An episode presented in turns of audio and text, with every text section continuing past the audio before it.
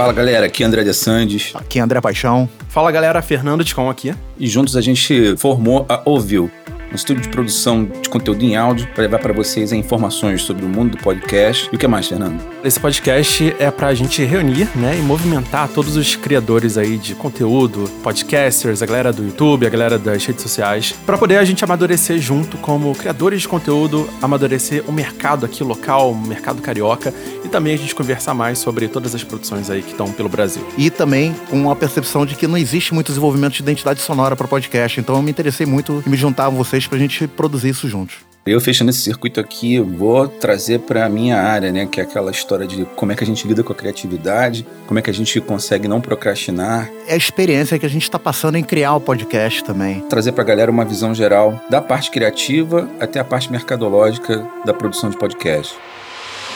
Então daqui a pouquinho você vai estar tá ouvindo aí vários episódios com várias dicas, com várias experiências, vários convidados aí para falar sobre podcast, a produção de podcast, identidade sonora, o processo criativo, tudo isso aí e muito mais aqui na Ouviu, identidade sonora e podcast.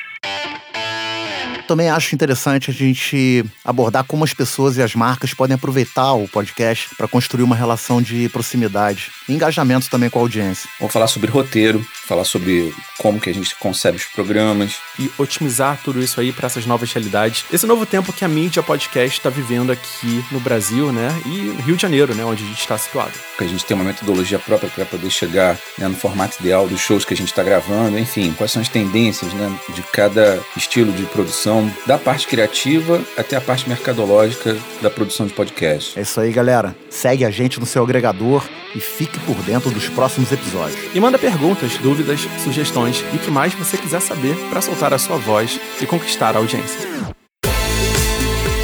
Porque podcast bom é aquele que todo mundo ouviu.